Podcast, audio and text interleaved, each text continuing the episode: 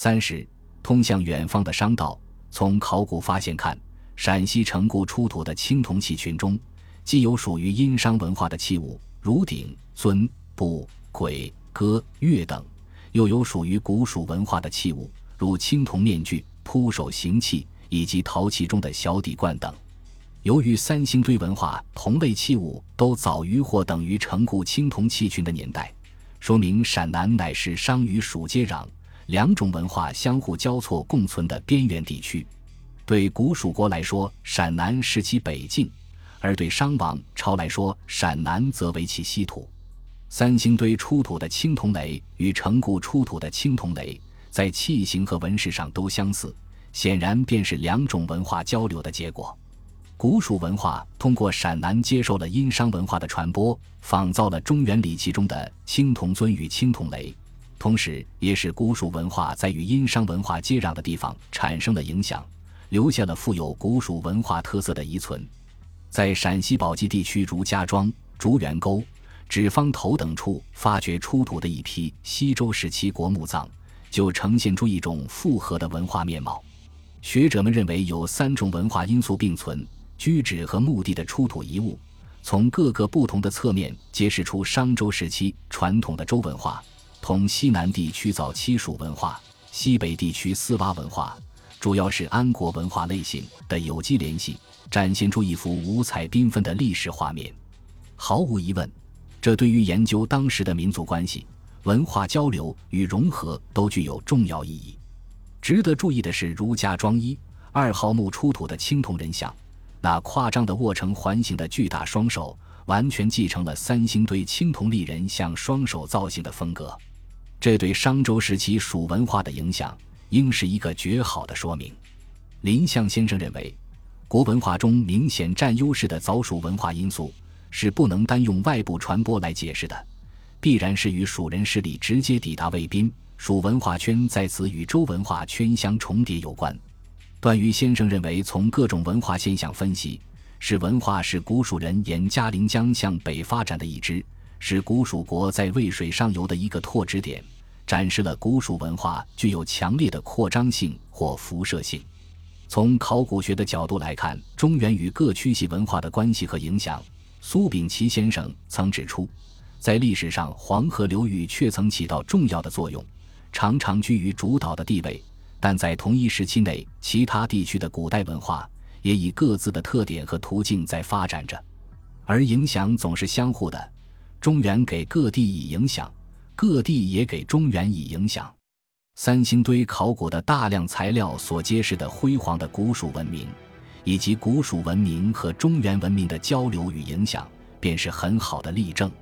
古蜀文化以三星堆青铜造像群为代表的文化主体，始终占据着主导地位，同时也接受了许多外来文化因素，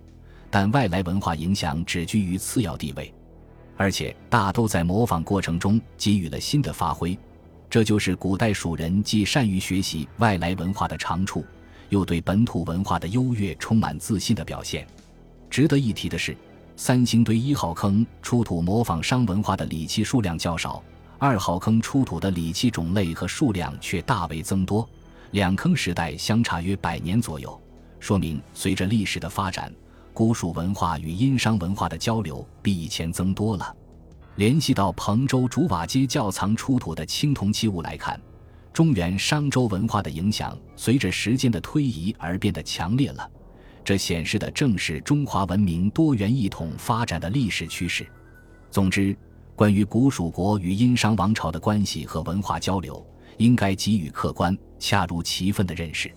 古蜀文化接受商文化的影响。主要来自湖北、湖南、江西等长江中游以及陕南地区，但古蜀文化主体还是本土的，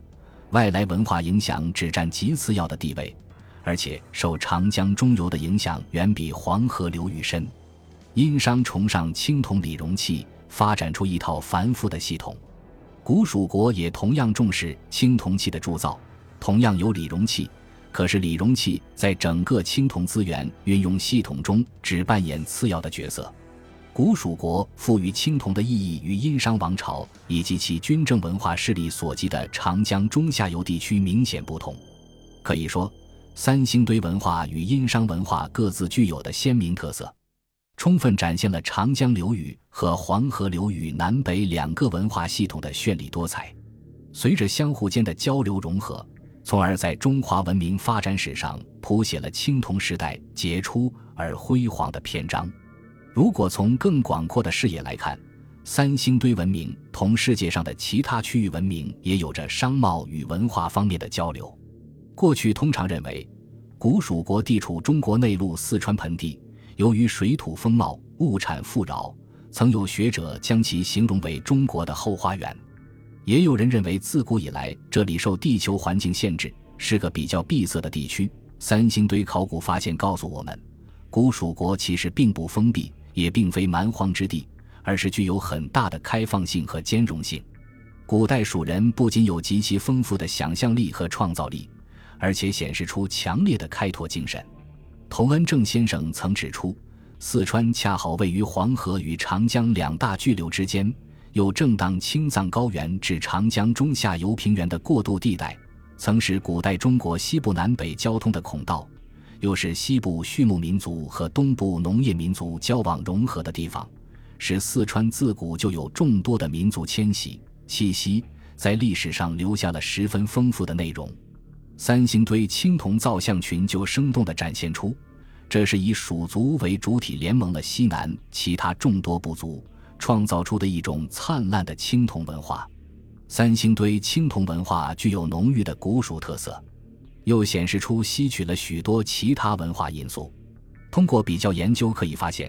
三星堆青铜文化与古代西亚文明也有许多相近的因素，相互间也可能有过交流，并产生过影响。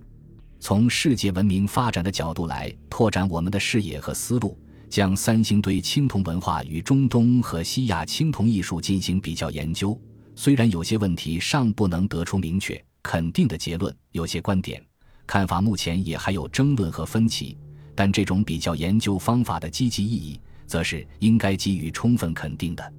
霍威先生认为，三星堆青铜文化与西亚青铜文化的确存在着某些类似的因素。三星堆青铜文化显然是在土生土长的古蜀文化的基础之上，既吸收了中原殷商文化的因素，又可能吸收了来自西亚古老文明的因素，形成的一种复合性文化体系。范小平先生也认为，三星堆青铜文化与美索不达米亚文化、两河文化、腓尼基及安纳托利亚等西亚上古文化中所表现的大批雕刻、雕塑作品，在其文化内涵及美术特征上却有共同之处，在一定意义上可以探寻出三星堆青铜文化与西亚上古文明在东方文化体系中的相互作用和联系。